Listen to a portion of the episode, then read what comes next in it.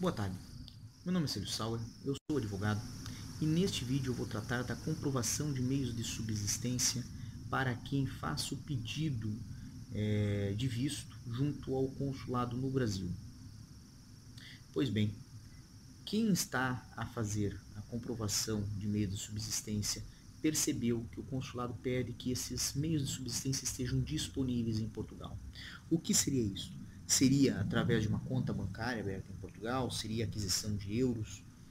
Ou é possível fazer tendo uma conta bancária no Brasil?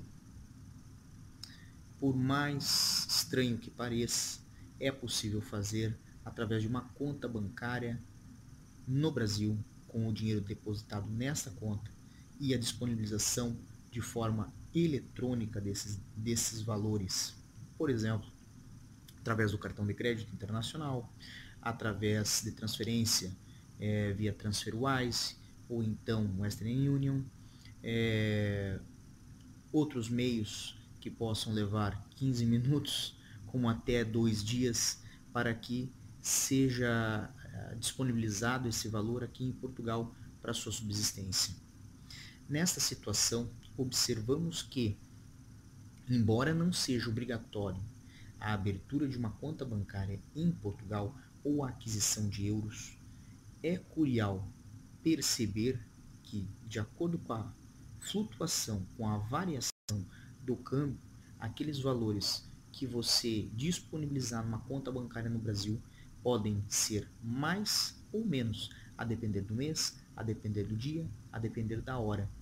Observe que 10 mil reais quando o euro está a 4 reais equivale a 2.500 euros. Mas quando o euro está a 3 reais equivale a 3 mil e tantos euros.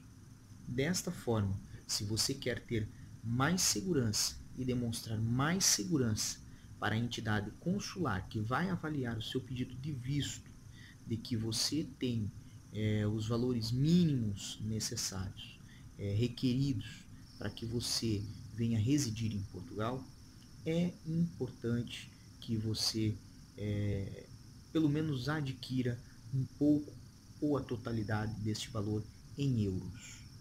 Isto para evitar justamente a variação da taxa de câmbio, evitar a questão de, de taxamento de impostos, é, todas essas questões que podem fazer com que o valor disponibilizado, demonstrado na sua conta brasileira, é, possa ser alterado com o passar de uma semana ou de um mês.